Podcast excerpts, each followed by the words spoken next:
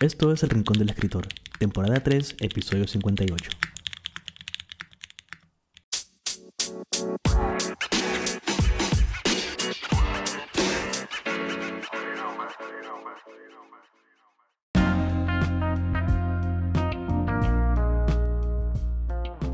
Bienvenidos a un nuevo episodio del Rincón del Escritor. En esta oportunidad estaremos conversando con las fundadoras de un movimiento que comenzó hace poco más de dos años en España y poco a poco viene llegando a más lugares y a más personas.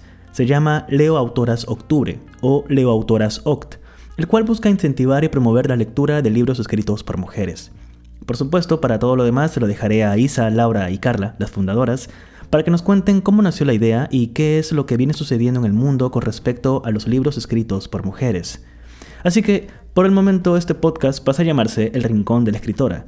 Y creo que se llamará así siempre que se hable de autoras y cada vez que entrevistemos a escritoras y editoras. Así que vayan acostumbrándose. Todos los libros y autoras que mencionaremos lo pueden encontrar en la parte de la descripción del podcast. Y si tienen comentarios, pueden escribirme a mis redes sociales. En Instagram estoy como Jairo Morales Books y en TikTok también. Así que pasen por ahí y saluden.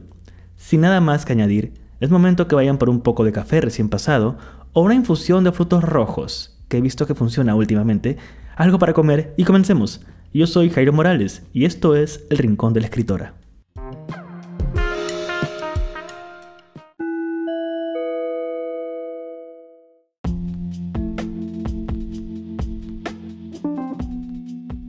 Y comenzamos este bloque del Rincón del Escritor, o debería decir el Rincón de la Escritora, Ahora, como les estaba comentando, me acompañan las fundadoras de Leo Autorasoc, este movimiento totalmente, totalmente interesante e increíble que yo sigo desde hace un par de años.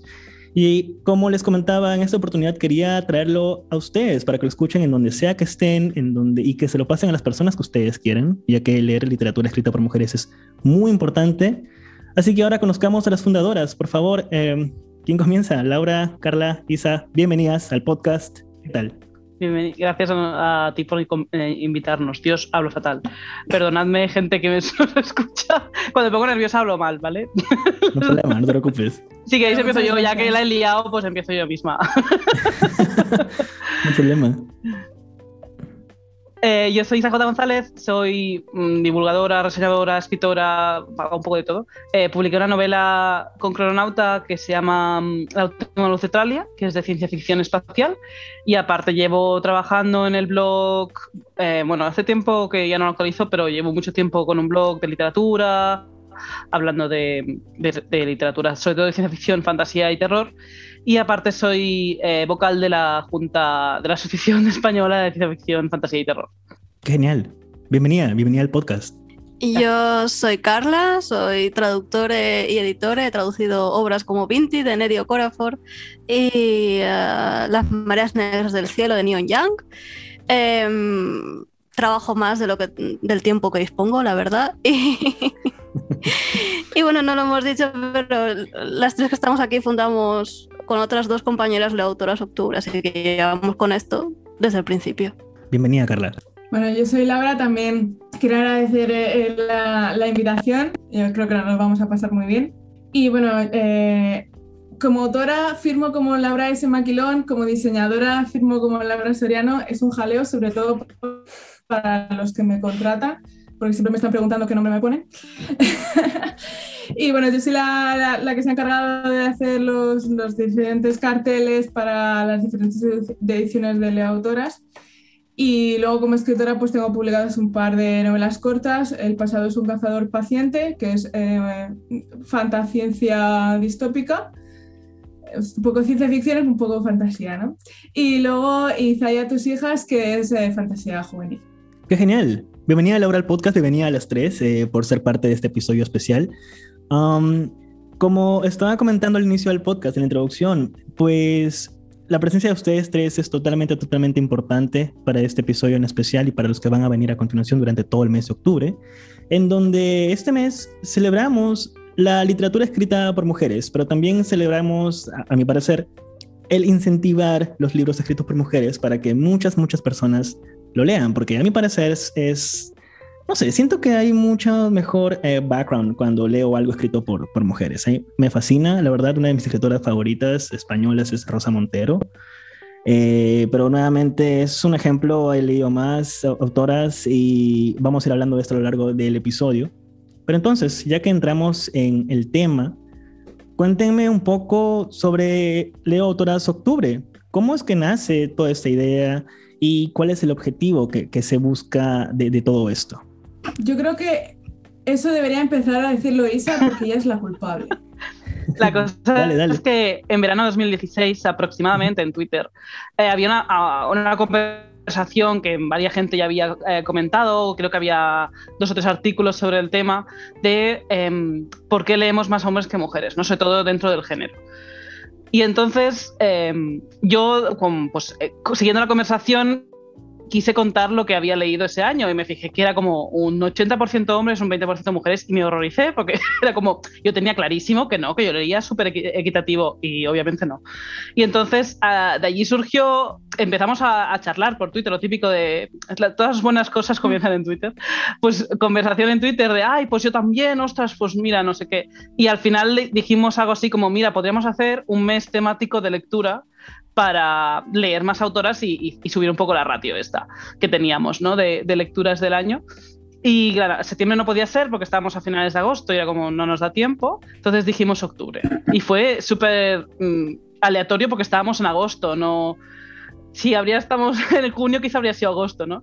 La cosa después, justamente ese año coincidió que la Biblioteca Nacional eh, estipuló como el eh, Día de, de las Escritoras en octubre. Y fue como, bueno, pues estaba ahí pensado Genial. todo, aunque fuera Genial. casualidad. Pero realmente fue una iniciativa entre las cinco que estábamos ahí hablando que era para nosotras, pero mm. más gente lo vio y, y, empezaron a apuntarse y luego pues ya no sé cuándo creamos exactamente la cuenta de Twitter, por ejemplo, y el blog, pero ya fue un par de años más tarde. No fue en ese momento, porque claro, surgió como algo personal de crecimiento propio y, y al final pues es que había un montón de gente leyendo autoras eh, en ese mes.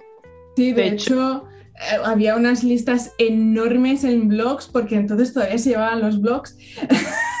Parece esto de hace 40 años, pero había unas listas enormes, o sea, de, de, de poner como toda la pila, de, bueno, pues he buscado todos los libros de autoras que me gustan y, y uno encima de otro, ¿no? Y, y, fue espectacular. De hecho, incluso el primer año hubo alguna, alguna librería y alguna biblioteca que, que puso algo en eh, yo recuerdo que aquí, por ejemplo, eh, la librería Gigamés, me, eh, creo que puso un estante ¿no? con libros de autoras y tal, y, ya fue en plan de, joder, esto, esto es de madre un poco, ¿no? Sí, ya a partir de ese año, pues ya más gente se, se, fue uniendo, ya no solo gente que lee, sino pues eso, librerías, bibliotecas también, las editoriales. Y, y, ya pues gracias a Laura pues tenemos imagen y esa imagen se puede imprimir y a lo mejor pues lo ves en, uh, en tu librería vas y lo ves o, o pone el escaparate solo de autoras y ya pues poco a poco va creciendo. Y ahora, el año pasado, por ejemplo, vimos que la revista Vogue también hacía artículos temáticos sobre escritoras para el mes de octubre y usaba el hashtag y todo, que quiero decir que ya la gente, pues el movimiento ha cobrado vida propia y la gente pues crea contenido a su alrededor y está muy bien porque durante todo el mes ves solo libros de autoras y, y te descubren cosas y ves que estás leyendo lo mismo que otra persona. Sí, el primer año fue solo hashtag fue solo eh, que también nos costó encontrar el hashtag. Claro. Y después, a partir de eso, eh, bueno, pues fue creciendo, porque claro, el primer año recuerdo que pensé, pero ¿qué está pasando? ¿Por qué tantísima gente está leyendo, nos está siguiendo? Si es que éramos cinco personas que queríamos leer eh, autoras y ya está. Y entonces, claro, cada año ha ido creciendo más y más. Y bueno, ahora ya llevamos tres años con, con el Twitter y el blog, que yo creo que desde a partir de entonces ha, ha subido muchísimo más aún, porque ya, ya también esti estimulamos que haya, que haya cierta interacción.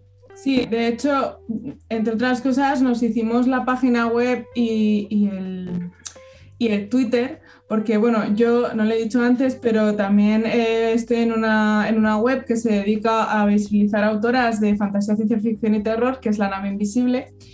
Y la gente estaba obsesionada con que la nave invisible, Leo Autoras era cosa de la nave invisible y que éramos lo mismo y tal, porque hay, hay varias personas, bueno, Carla y yo, que coincidimos en la nave invisible. Y es como, sí, pero no. Y al final dijimos, oye, mira, vamos a hacernos otra cuenta de Twitter y otra web, a ver si así la gente lo separa un poco, porque no es, no es lo mismo. Y, y, bueno, entre otras cosas lo hicimos, lo hicimos un poco por, por eso, porque, claro, la gente eh, llega a un punto que lo oye, pero lo oye de tercera. Es como, ah, esto se hace en octubre, pero ni sé de dónde vienen y tal, y oigo, me cuentan y se montan sus historias en la cabeza y, tal. Entonces, bueno, nosotras queríamos, dado que, eh, que habíamos sido cinco las que habíamos empezado y tal, pues recordar eso para que cuando nos han hecho alguna entrevista, alguna cosa, o, han hecho algún artículo, pues que se pudieran ir a la, web y encontrar toda la información allí y, información buena, no, no información de un blog random que a saber lo que ha dicho. Parte de la, información que buscaba también llegué, llegué a la web, llegué también a, bueno, a través del hashtag, honestamente. En Instagram uno pone el hashtag Leautoras Oct o OCT y hay muchísimas personas compartiendo esto que comentan, ¿no? Y, esto que cuentan es bastante curioso, suena algo que, no sé, cinco amigas se juntan, no sé, en una cafetería y hablan de algo como que random y de pronto el mundo entero lo empieza a hacer en serio. Y yo creo que ese tipo de ideas es la que funciona mucho mejor y, y qué genial, qué bonito saber que una idea como esta nació de esta manera. Creo que le da un valor muchísimo, muchísimo más grande. Me fascina bastante, realmente gracias por compartirlo. Y, y hablando un poco más del tema de, de, de literatura, de los libros escritos por mujeres, eh, parte del, digamos, el movimiento de este año con Leo Toras Octubre, eh, mencionaban ustedes un artículo que se publicó ya hace unas semanas, en donde justamente mencionaban una verdad totalmente, a mi parecer, una verdad muy triste, que me gustaría cambiar y que para eso estamos haciendo este, este episodio, en donde es, por ejemplo, los hombres leen menos libros escritos por mujeres. Y en paralelo tenemos a las mujeres que sí leen libros escritos por hombres.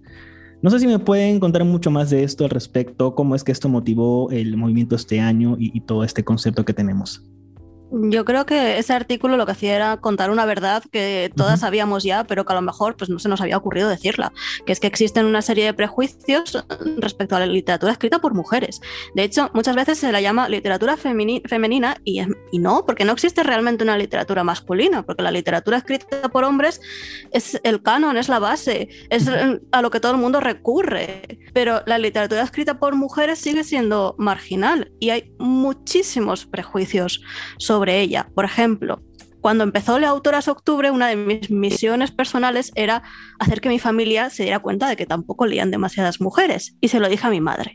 Y mi madre respondió, pero es que a mí no me gusta cómo escriben las mujeres. Hay a veces que son demasiado sentimentales y yo, pues es que a lo mejor no has leído todo lo que te puede ofrecer eh, la literatura escrita por mujeres. Y, te vas a los hombres y claro, ya te esperas que te esperas que las mujeres pues escriban sobre los mismos temas y las mismas escenas pues que a veces son un poco como son. Y no y, las mujeres tampoco escriben diferente de los hombres, pero sí que es cierto que eh, formamos parte de la población y hemos tenido una serie de vivencias que difieren en algunos puntos de la de los hombres y tenemos que contarlas también. Entonces, cuando los hombres no leen a mujeres, están perdiendo lo que tienen que decir la mitad de la población. Y eso me parece un problema muy grave. Creo que hay una concepción que de hecho la, estamos debatiendo, o sea, discutiendo más que debatiendo, desde que nació Leo Autoras, que es la idea esta de que si tú vas a. que si tú no te fijas en, quién escribe, automáticamente cogerás 50% eh, autores, 50% hombres, ¿no? Rollo que tú vas a una librería y, y si tú no miras, vas así, seguro que coges eh, un libro que, esté, que puede ser tanto de hombre como mujer, sin tener en cuenta que ya el sistema en sí está jodido en este sentido. Se publican mucho menos autoras, eh, hay muchísimas autoras que directamente no llegan a estanterías o que si llegan, llegan solo eh, en vez de la, mesa de novedades llegan solo o, menos libros o directamente solo uno, cosas así, ¿no? Y eso obviamente hay, hay ciertos géneros que está más incrementado que en otros. Em, entonces, claro, al final llega, llega esta idea de, que tú, si no haces ningún tipo de esfuerzo, vas a leer automáticamente a, 50 y 50 y no es verdad. Y es una cosa que, yo, de hecho, pensaba así cuando, antes de empezar a leer autoras, porque, claro, no te das cuenta de, toda la desigualdad que hay, ¿no? Y de lo invisibilizadas que están las mujeres. Em, es lo mismo que cuando hablamos de literatura en, los colegios, que casi nunca se eh, hablan de obras de, de autoras, siempre son hombres. Entonces, claro, llega un punto que, si no te fijas, si no haces el esfuerzo consciente, eh, no puedes llegar a un 50% ni de coña. Sí, y además la gente precisamente que a mí me ha dicho, ay, pues yo sí que leo más autoras que autores. eh, normalmente lo que más leen suelen ser juvenil o romántica, que precisamente son los géneros donde más presencia de mujeres hay. Y normalmente quien me lo dice suele ser una mujer. No, no hay hombres que me digan leo más mujeres que, que, a, que a hombres eh, sin pensarlo. Luego pensándolo sí que me conozco unos cuantos, pero así aleatoriamente no. Y de hecho, mm, yo que llevo las redes sociales, por ejemplo, del proyecto este que te contaba de la nave invisible, em, ahora no, porque Twitter ya no te dice esos datos, pero cuando todavía te daba los datos de seguidores y tal, eh, la mayoría eran mujeres.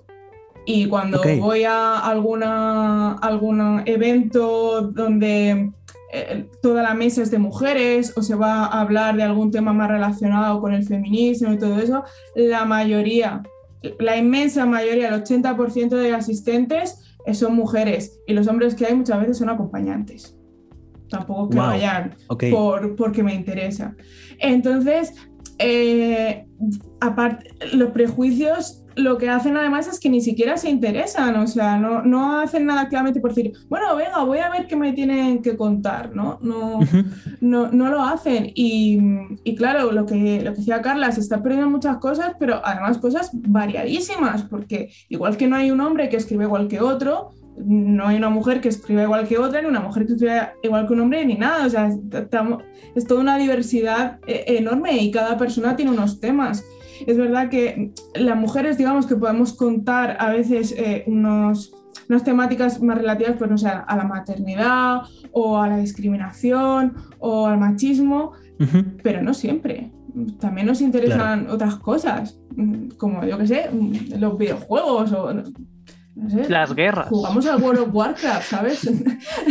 y matamos bichos. Hay, veces que simplemente pues escribimos cosas de, pues mira, aquí hay dragones y hay una guerra súper sangrienta. Y, ah.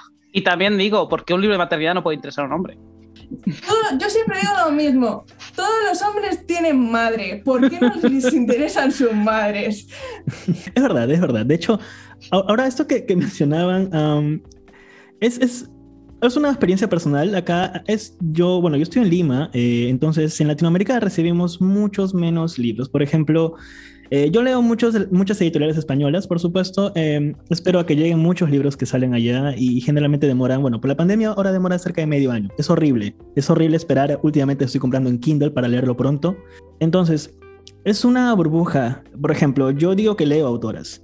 Es una opinión personal, es muy mía. Pero sin embargo, cuando converso con alguien más, con alguien que lee y que habla de libros en Instagram o en YouTube o en donde sea, y comparamos los autores que leemos, autoras que leemos, nos damos cuenta de que, oye, no, no, no hay tantas autoras, o sea, o no llegan, o es que simplemente no hay esta visibilidad que a mí particularmente me gustaría tener.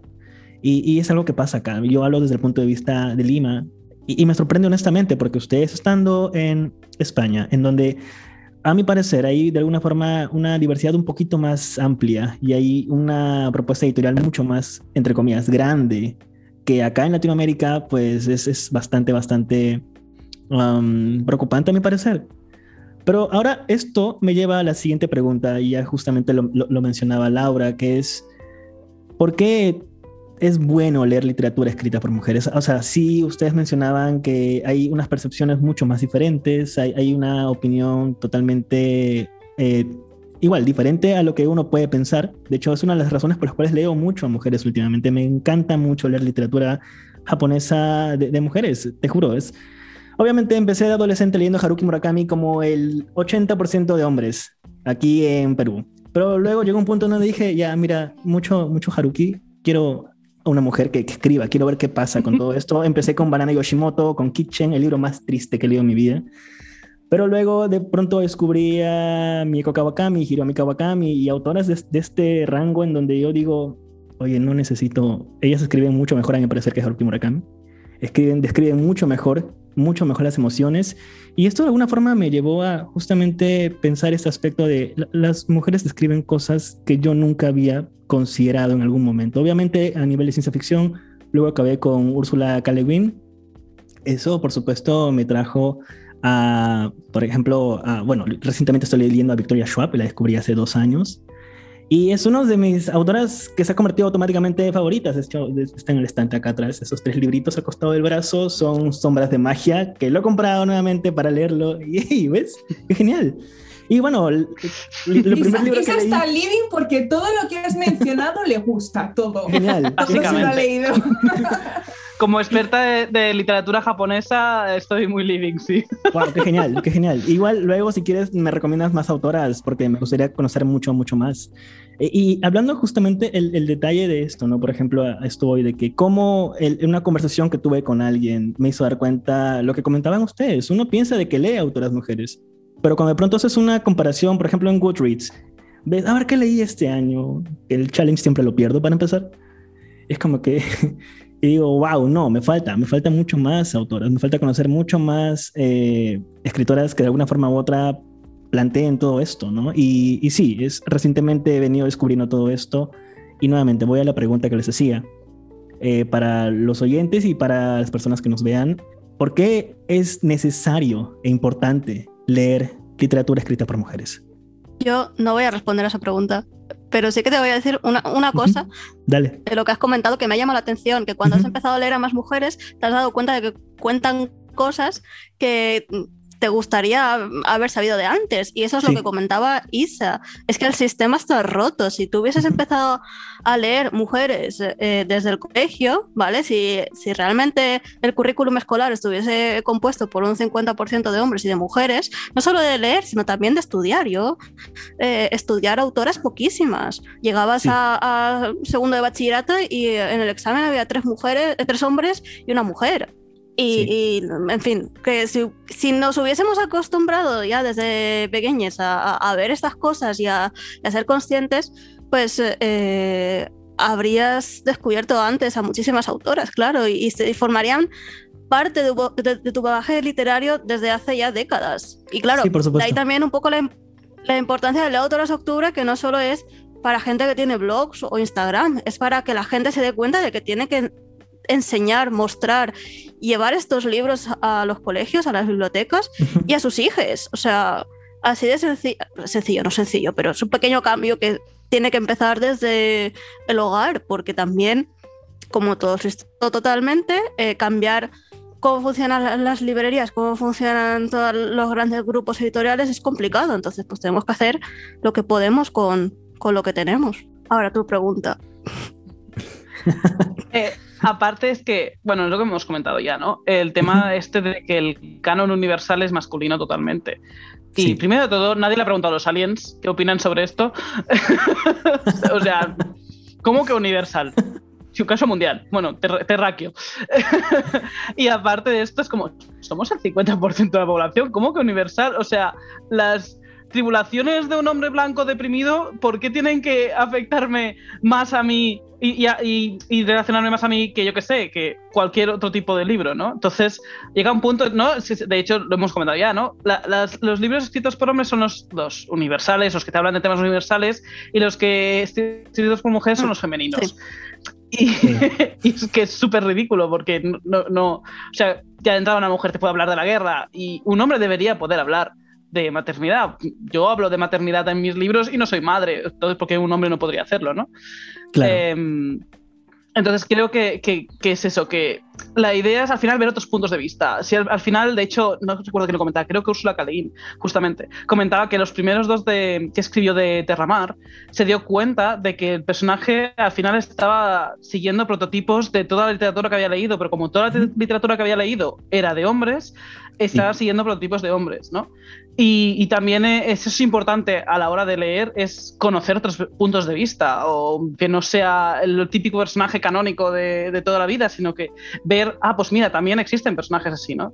Mm, entonces creo que en ese sentido es, muy interesante y, te abre muchísimo el campo de, el rango que hay de literatura, que no es, ah, vale, no es que no todos los libros no son iguales, que hay, hay muchísimo más. Isa ha respondido a la pregunta muy bien. es, que Isa, además de escritora, es habladora. no es verdad, no mintáis. Lo he demostrado al principio, los oyentes pueden retroceder hasta el principio y escucharme hablar.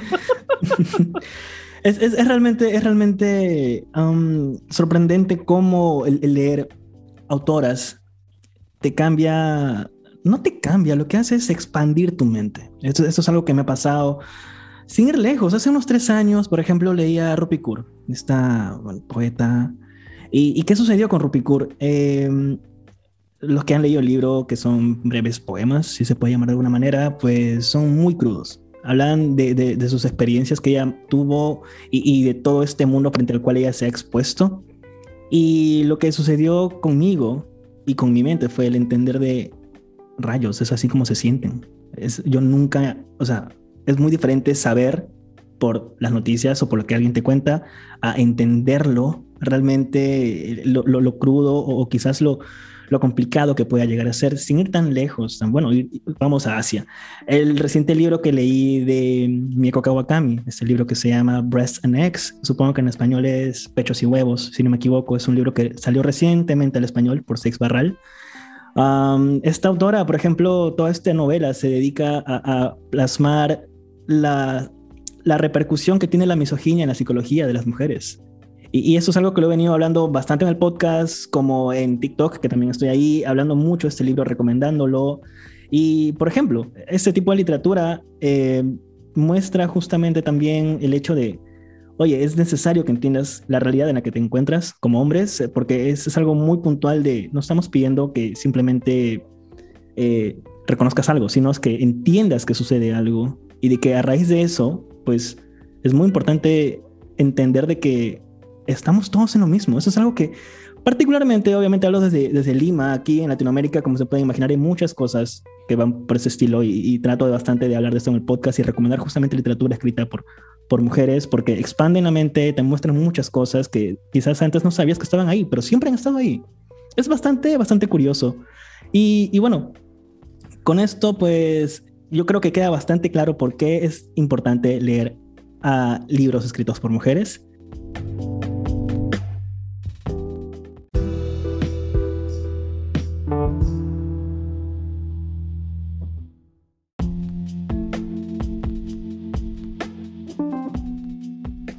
Y comenzamos este nuevo bloque. Espero que tengan un lapicero y un papel a la mano y estén anotando todos los nombres, libros que estamos mencionando. Aquí hay muchísimo y les juro que volveré a escuchar esto mientras edito y lo voy a poner en las descripciones para que ustedes también lo puedan tener. Hablemos entonces ahora, ya que hemos eh, dejado bastante claro que es muy importante leer a mujeres porque honestamente es mejor. Es, a mi parecer es, es totalmente bonito. Recientemente estoy leyendo a Tamsin Muir, Gideon la novena es un libro raro. Pero me encanta, pero me encanta. Eh... Bueno, tienes aquí una fan. Me toca a la hora ser fan. A mí me, toca a mí, me toca a mí. Además sale, sale el mes que viene, justo para el de autora, sale Harrow la novena. Harrow, sí. Sí, sí, sí, lo he visto. Estoy esperando a ver que llegue acá pronto, la verdad. Yo sigo con Gideon, voy las primeras 300 páginas, estoy en plan de... No, no sé, no sé, es raro. Los que se han escuchado en el podcast, vean el video luego porque mis expresiones son raras. Es, les juro, es un libro totalmente interesante. No, no sé por dónde ir a veces mi enamorada me pregunta, ¿estás bien? Y yo, no, no estoy bien, porque estoy leyendo un, un, esqueleto que habla y es raro. Y no sé, no sé cómo sentirme. Es un necromante, hay un espacio, e, es raro, pero espero en algún momento hablar de Gideon la novena y de toda la tetralogía que va a ser, que ya lo han confirmado, pues a, ver cómo, cómo va a ir.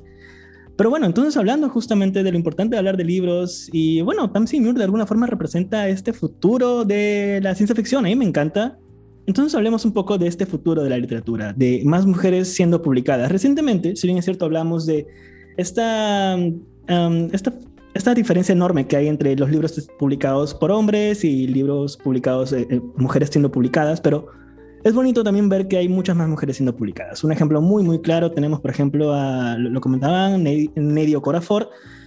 Es alucinante. ¿Me entienden? los libros de Vinti son totalmente, totalmente increíbles. Eh, recientemente también publiqué, ahí lo están mostrando, qué genial. que por cierto, si están escuchando esto Carla, en Perú, Carla edita y traduce. Qué genial, qué genial. A, a Wow. Sí, eh, lo he traducido yo, el de, bueno, todo Corafor en español, menos un relato y menos los cómics de Marvel, están traducidos por mí. El ¿Quién le teme la muerte también? No, pero es que Quien teme la muerte tiene dos ediciones, una para Latinoamérica por Océano y otra para España. Dale, esa, me falta, lo, voy a buscar, lo voy a buscar. y buscaré la, la española. Para, para, por la que quieras, eso ya. A lección de, de quien consume. Qué genial. Entonces, hablando justamente de esto, de, de el futuro de la literatura, más mujeres siendo publicadas, eh, tengo muchas personas, muchas mujeres que me escriben al, DM de Instagram hablándome, pidiéndome consejos para escribir, pidiéndome recomendaciones de libros para leer o de películas también para leer, para ver, perdón, um, a menos que leas el guion. Pero bueno, volviendo al tema. Eh, como consejo, ya que ustedes tres también eh, son autoras y, están bastante ligadas a todo este mundo de, de las historias, ¿qué consejo les darían a todas estas personas que les están escuchando o viendo y de alguna forma u otra están escribiendo también esa historia. Y, estoy seguro que tienen en mente este problema que hay de que, ¿por qué escribo si fulanito tal lo va a escribir lo mismo y lo van a publicar porque es hombre o porque más privilegios similares? ¿Cuál es, ¿Cuál es la opinión al respecto de todo esto? ¿Cuál es, yo sé que es, obviamente somos en plan de háganlo igual, pero ¿qué, ¿qué, es lo que tienen que ustedes para decir en este aspecto de más mujeres siendo publicadas y escribir, que, las, que más mujeres escriban, que más personas escriban literatura? Bueno, yo no sé cómo está el asunto en, en, Latinoamérica, entre otras cosas, porque Latinoamérica es muy grande y cada país tiene una situación sí. eh, diferente, porque pues yo por la que la gente que conozco eh, no tiene nada que ver eh, cómo se mueve, por ejemplo, el mercado en Argentina, uh -huh. que, que, sí que hay mucha más, más producción y mucho más movimiento a lo mejor que, que en el resto. Entonces no, no, sé cómo está allí. Yo me he quejado mucho siempre de, para compartir idioma, lo difícil que está que, que libros que se escriben allí lleguen aquí a España y libros que se escriben en España lleguen a, a Latinoamérica. Me parece bastante horrible. Y, y, además los que llegan suelen ser eh, por género, digo por géneros, por sellos editoriales grandes, es decir, Planeta y Penguin Random House sobre todo. Sí. Y aquí sobre la, la, publicación de autoras se está llevando sobre todo a, a cabo en editoriales independientes y editoriales pequeñas que no, no tienen la posibilidad muchas veces de, de publicar allí porque los costes son muy, son muy elevados. Conozco a palabras de espuma, por ejemplo, y a, y a pocas más que sean así eh, medianas y pequeñas que, que, estén allí. Entonces, claro, eh, a lo mejor de, lo, de, los ejemplos que yo puedo poner o de lo que puedo hablar, a lo mejor autoras que, que estén escribiendo en, en, Latinoamérica, pues no, no les sirve, no lo sé. Pero aquí en, en editoriales independientes es donde, donde realmente puedes meter el, el pie, obviamente con editoriales grandes siempre lo puedes intentar, hay gente a la que le suena la flauta y, y sobre todo si van por agente literario. Suele, okay. suele ser más fácil para entrar en, en, grupos, en grupos grandes.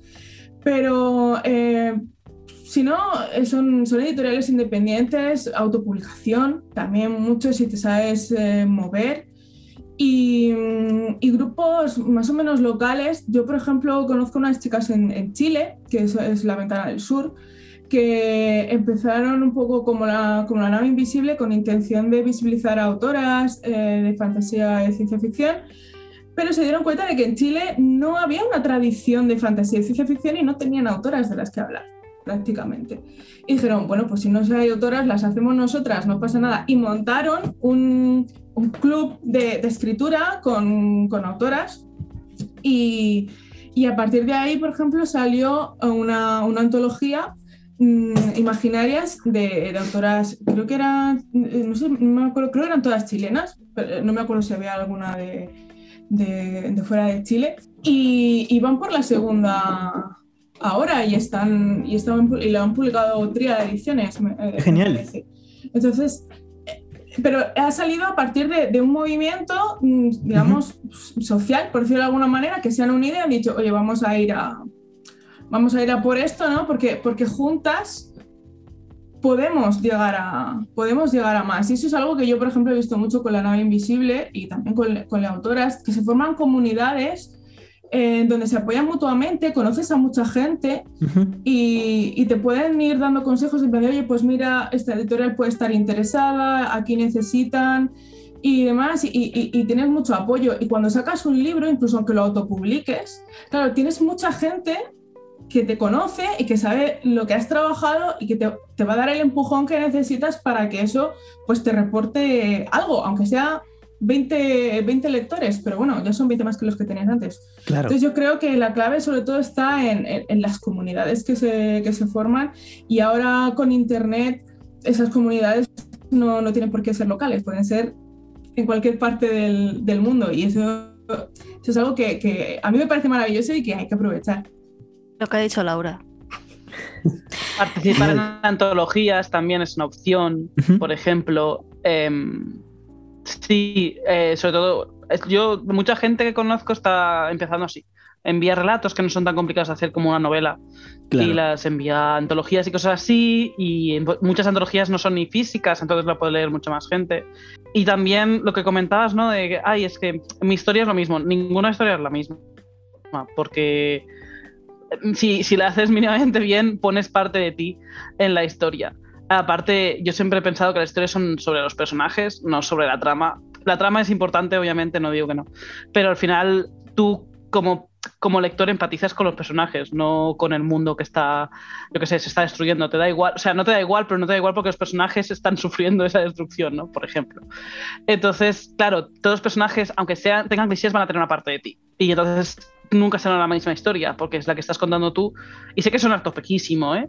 Pero, pero al final es un poco así. Eh, y todo, o sea, también es verdad, es que no puedes ser original porque bebes de un montón de referencias. Yo cuando escribo, entre que leo manga y leo un montón de cosas, se, se mezcla ahí un, un, una, un montón de referencias, pero es que es la gracia, ¿no? Que, que cojas y bebas de, de los demás y lo, lo traspases y lo conviertas en algo tuyo. Sí, yo de hecho una, doy, cuando me preguntan así, en general suelo dar dos consejos, aparte de toda la parrafada que he dicho antes, que uno es el que dice Isa, que mmm, escribas algo tuyo. Y, y, además yo lo digo con todo el conocimiento de causa, porque yo empecé, como dice Isa, escribiendo sobre todo relatos para antologías. Y he recibido más, más rechazos que en ofertas de trabajo, quería decir. Bueno, están ahí un poco, un poco ahí a la par. Pero pero el caso es que muchas veces, o sea, la mayoría de los, de los, relatos que me han rechazado y que se han quedado en un cajón ha sido porque son relatos que yo me forzaba a escribir porque hay, hay una convocatoria de tal, pues tengo que intentarlo. Y me forzaba a escribir algo con los elementos que me pedían, no sé, pongamos mmm, mitología griega, por ejemplo, que no es el caso, pero ejemplo. Y realmente no se me ocurrió nada, pero yo me forzaba a escribir algo, que, que la historia funciona y tal, pero claro, le faltaba algo que otros relatos que sí que he escrito, en plan, es que quiero contar esta historia, necesito hablar de estos personajes y lo que le pasa. Esos relatos sí que han sido seleccionados, pero porque tienen ese alma ¿no? que lo diferencia claro. de, de los demás. Entonces, no, no, hay que ir al turno a apuntarse a todo si, si, si, no, si la historia realmente no es la que quieres contar. Eso es lo primero que suelo decir. Lo segundo que suelo decir es no. Tu novela de 800.000 páginas que escribiste con 15 años y que has reescrito 10 veces no vale. ya está, no lo intentes. Reescríbela si quieres, pero eso no se puede salvar. Porque con 15 años tienes sí. mucha ilusión y metes una cantidad de cosas abominables, pero eso no, no, es legible. y también te lo digo como persona que escribió un tocho con 15 años y que no se atreve a volver a abrir el archivo. Yo tengo un consejo. Vale. Esto es un poco consejo como, como editore, ¿vale? No, uh -huh. yo escribir, escribo articulillos que leen 10 personas, pero bueno. Pero echadle morro, echadle cara, eh, eh, echadle ganas y, y sed igual de atrevidas que los hombres. En una ocasión a, a, la editorial le llegó un correo de un hombre con todo lo que tenía escrito. No sé si eran 10 novelas, pero envió las 10. Wow. No digo que hagáis eso, ¿vale? Porque no tenemos tiempo para leer 10 novelas, ¿vale? No solicitadas encima. Pero sí que es cierto que a veces tenemos como pues, el síndrome de la impostora, ¿no? Que, que, tenemos miedo a, que, a, a, que, a no ser lo suficientemente buenas, a que nos rechacen. El no ya lo tienes, es que por intentarlo no pasa nada. Pero la cuestión es que tienes que atreverte a intentarlo. Y el problema es que hay hombres que se, se, se atreven y se atreven 10 veces más de lo que tú te vas a atrever. Entonces tienes que dar ese paso de, si ellos lo hacen, yo también puedo hacerlo, pero por favor, no nos mandéis 10 novelas del tirón, ¿vale?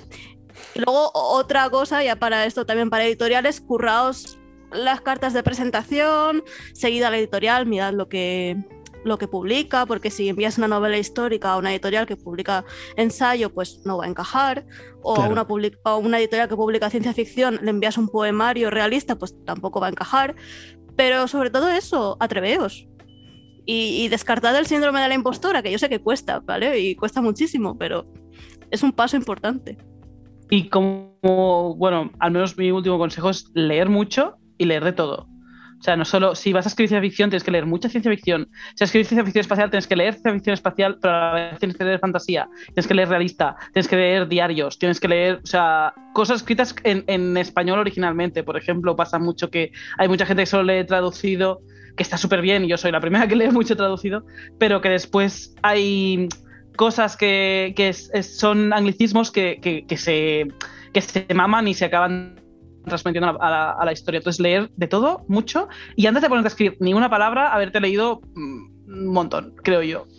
Está bueno, está bueno. Realmente todos estos consejos que han dado es un episodio más del podcast y creo que vamos a tener otro episodio hablando de cómo enviar manuscritos o cómo preparar tu manuscrito para enviar editoriales. Es algo que mucha gente me pregunta y trato de responderles, pero aún no he hecho un episodio respecto de esto. Así que si gustan podemos hablar de esto para un futuro episodio de todo esto. Y hablando justamente lo que, lo que mencionaba Sisa de leer de todo, eh, ya para terminar este bloque, viene la pregunta de ¿qué autoras nos pueden recomendar en estos momentos? No, no sus favoritas, porque eso sería totalmente imposible, la verdad, eh, sino los libros que han leído recientemente. ¿Qué autoras recomiendan que a las personas les pueda gustar o que deberían leerlo sí o sí. Como por ejemplo, yo últimamente estoy recomendando Gideon la novena porque no sé cómo escribirlo, pero lo recomiendo igual.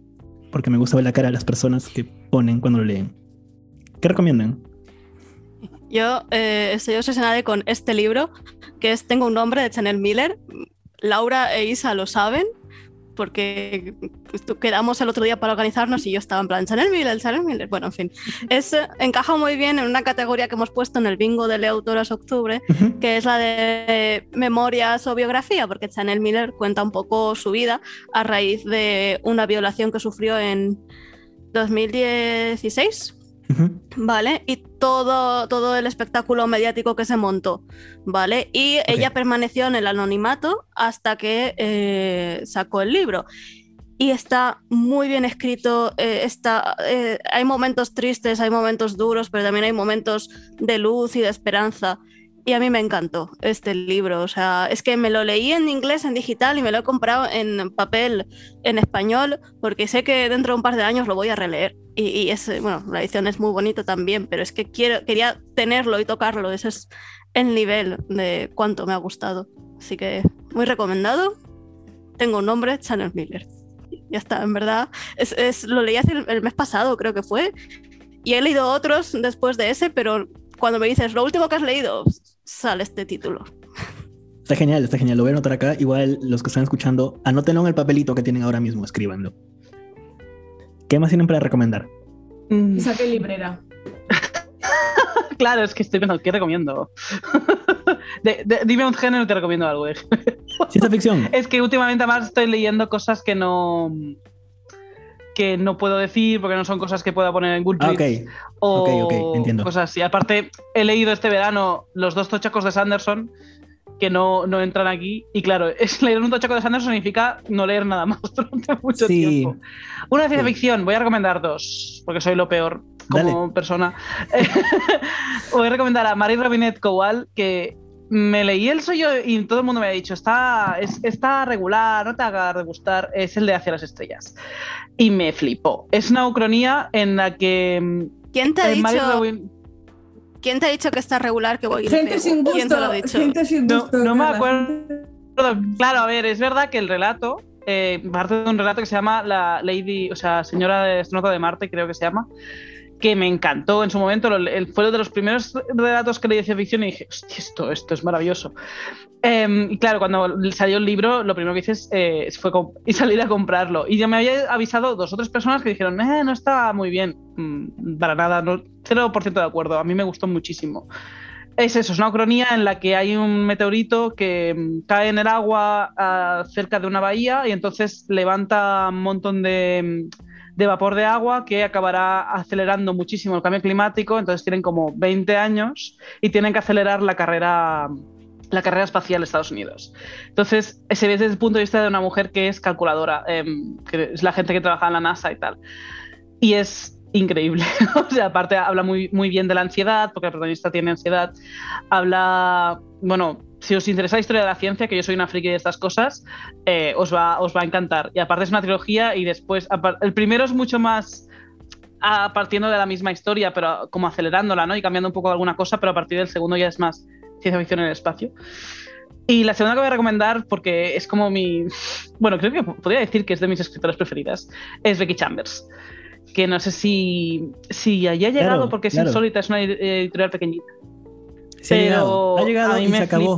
Eh, no, no, no lo encuentro acá en Lima y, creo que lo voy a terminar comprando por España, desde España, perdón. Pues eh, tiene el de. Ostras, ahora no me acuerdo cómo se llama, me suena en inglés. Largo viaje a un pequeño planeta. Gracias.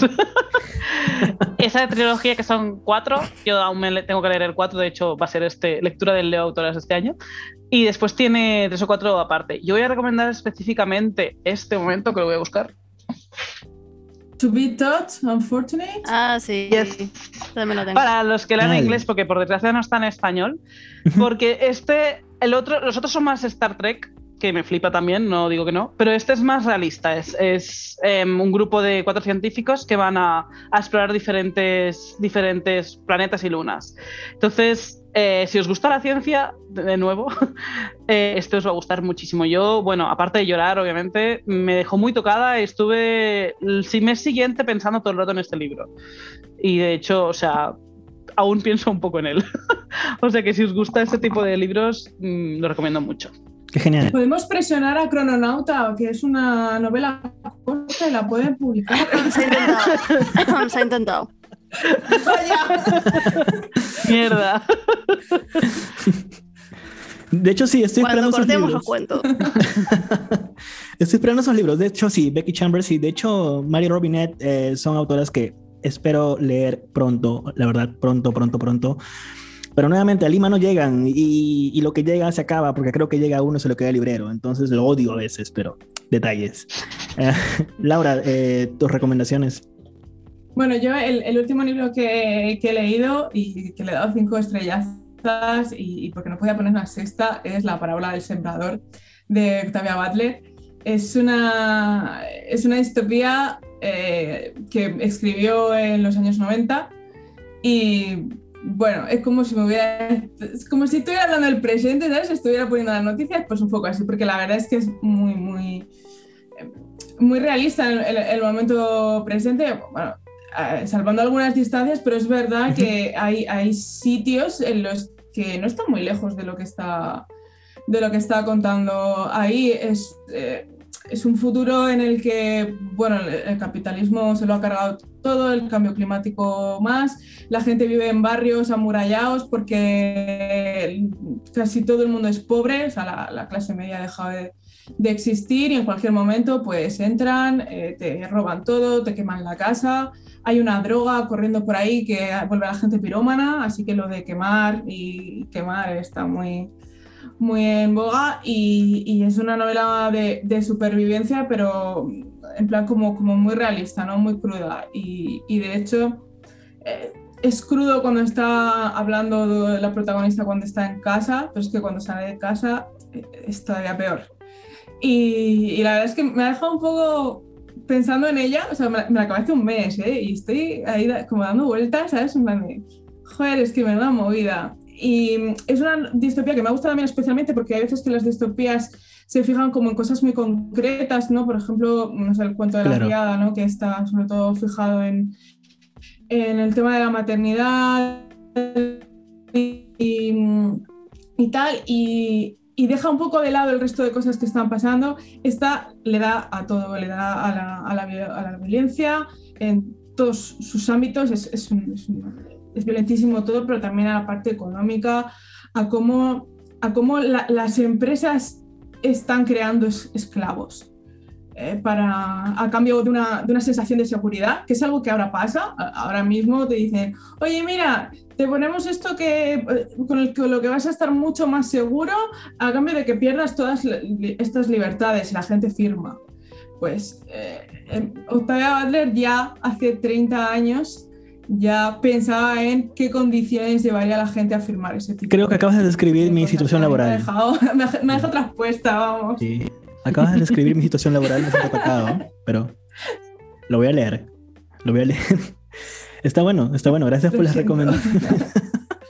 Um, a ver, para no quedarme atrás, yo también recomiendo un par de libros. Recientemente leía La ciudad que nos unió de N.K. Jemisin. E, es un libro que ya lo recomendé, me encantó. Si tuviera que describirlo, es una mezcla de Sense8 con el tema visual de Into the Spider-Verse. La verdad, es una descripción totalmente interesante. Eh, es una ciencia ficción de alguna forma un poco mm, dura, pero bonita.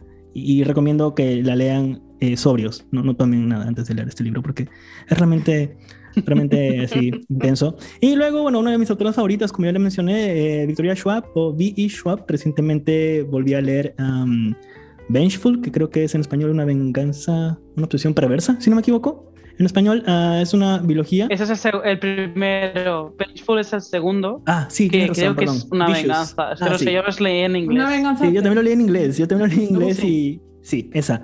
Eh, lean igual todo lo de Victoria Schwab. Así que ahí tienen muchos, muchas autoras para leer, libros para que les va a abrir la mente y les va a Una sorprender. venganza mortal. Esa, muchas gracias. Léanla, es, es totalmente interesante, sobre todo en una historia en donde no hay héroes, todos son villanos y te das cuenta de como lector también eres una mala persona. Me encanta, me encanta muchísimo eso. Yo quisiera añadir, ya que has sacado el tema antes, es como Isa no puede estarse callada sobre el tema de literatura japonesa. Y aparte, como hemos recomendado muchísima, muchísimo género, es para salir un poco de allí. Em, lo que has comentado sobre de que la literatura japonesa escrita por mujeres, em, hay- primero hay muchas más, Claro. y después como que es más, em, que te toca más adentro. A mí me gusta mucho el tema de la literatura japonesa, creo que es una parte un poco diferente, porque los clásicos, nos- normalmente cuando hablamos nosotros de clásicos, aparte de Quijote y algunas cosas así, hablamos de clásicos del siglo XIX, del siglo XX más o menos. En Japón los clásicos son del siglo X. Porque allí salió un, em, un montón de autoras, de hecho la- se dice que las teorías literarias yo no las conozco porque no soy, no he estudiado este tema, pero se dice que una de las primeras novelas modernas fue escrita por una mujer, que es la- el diario de Genji, el libro de Genji de, de Murasaki Shikibu. Entonces, claro, toda la parte estética y literaria de Japón viene de estas autoras. Entonces, em, hay- ha habido muchísima más em, influencia en la, la literatura escrita por mujeres en la actualidad, ¿no? Entonces, eh, hay muchísimas más mujeres que escriben, eh, no, está tan, no es tan raro el hecho de... de- no, no- no es tan raro el hecho de ver una mujer... eh, bueno, tampoco es raro aquí, ¿no? Pero sí que es verdad que, que hay mucha más paridad en ese sentido, ¿eh? que después Japón tiene un montón de problemas y no vamos a entrar en eso, pero Sí, no estoy diciendo no. que Japón sea feminista, por favor, que no, no pongáis mis palabras. Un ejemplo claro son Pero las sí Olimpiadas. que tiene much- Qué pena, pero sí. Dale, te entiendo. pero sí que es verdad que tiene muchísima literatura escrita por mujeres. Entonces tienes las que has comentado, Banana Yoshimoto es, mi- es de mis preferidas. Yo vino aquí y casi lloré cuando me hice una foto con ella, en plan. ¿sabes? Wow, qué genial. Pero a mí también me gusta mucho em, Kazumi Yumoto, Yoko Gawa, em, aparte las que he comentado, Seishon Agon, eh, Murasaki Shikibu, son muy, muy guays y tienen cosas que te peta la cabeza. Entonces, también eso, recomendar un poco de leer en general literatura japonesa y más concretamente literatura japonesa escrita por mujeres. Genial, genial. Siempre estoy recomendando. De hecho, Yoko Gawa es un libro que estoy esperando a Memory Police, si no me equivoco. Ah, creo que lo tradujeron al Mm. español. Eh, Estoy esperando que llegue. Como te digo, no, no llega a Lima últimamente y, y creo que voy a terminar mudándome a España solamente por los libros. De hecho, cuando fui a Madrid, cuando, cuando fuimos a Madrid, yo compré muchos libros. Traje una mochila llena de libros. No sé cómo pasó eso, migraciones. Pasé. Y, y nada, traje muchos libros, la verdad. Y, y sí, me encanta, me encanta todo eso. Muchas gracias más bien por recomendar todos estos libros a los que nos, los, los que nos están escuchando y, y viendo ahora mismo. Tienen ya muchos libros por leer, de muchas autoras por leer y conocer también eh, algo que yo hago y lo voy a hacer luego de esto es entrar a Wikipedia y buscar la biografía de cada una de ellas, porque particularmente me inspira también ver qué es lo que han hecho, cómo ha sido el viaje que han tenido como autoras, y esto es algo que ayuda bastante. Por supuesto, escoger algunas autoras también, que iré hablando de estos a lo largo del podcast también.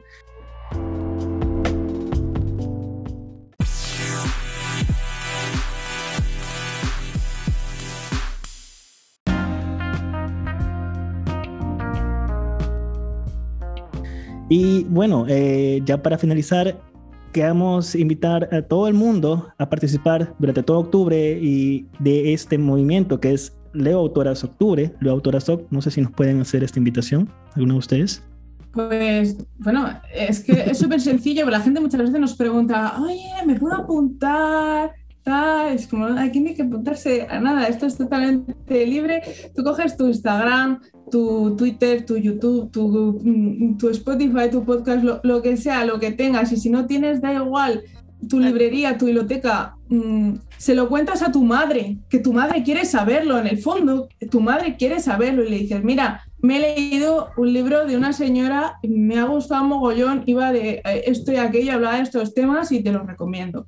Y eso es de lo que va de, lo que va de autoras, de, leer a mujeres y, autores no binarios en, el mes de octubre y, y recomendarlos y hablar de ellos para que la gente los conozca y diga, oye, pues, pues me interesa, porque la mejor forma de vender un libro es que una persona cercana a ti, en la que confíes, te lo recomiende. O sea, ni, ni promociones ni nada. Si viene una persona, tu amigo, y te dice, oye, léete esto que mola un huevo, tú te lo lees. Pues eso es lo que hay que hacer. Ir a tu amigo y decirle. Sobre todo, de hecho, yo quiero decirle, ir a, ir a vuestros amigos, hombres que no leen mujeres, y dadles con los libros en la cabeza. Dadles la chapa. Como debe ser. Sí. sí. Es así. Y luego al final, hashtag Leo Y ya está. El moretón ahí todo grande. Sí, de hecho, genial, genial, genial. Y pues nada, eso sería todo en este episodio del podcast, eh, en, también en, este video. Y muchas gracias a todos, eh, gracias a ustedes tres, a Laura, Carla, Isa, gracias por su tiempo, porque nuevamente, para los que nos están escuchando, ellas están en el futuro, yo estoy acá como que siete horas en el pasado. Eh, así que está divertido el cambio de horario. Bueno, nuevamente, muchas gracias por ser parte de este episodio y como les comentaba, eh, vamos a seguir hablando de esto en futuros episodios durante todo octubre. Seguiremos hablando de autoras y sus libros y sus recomendaciones.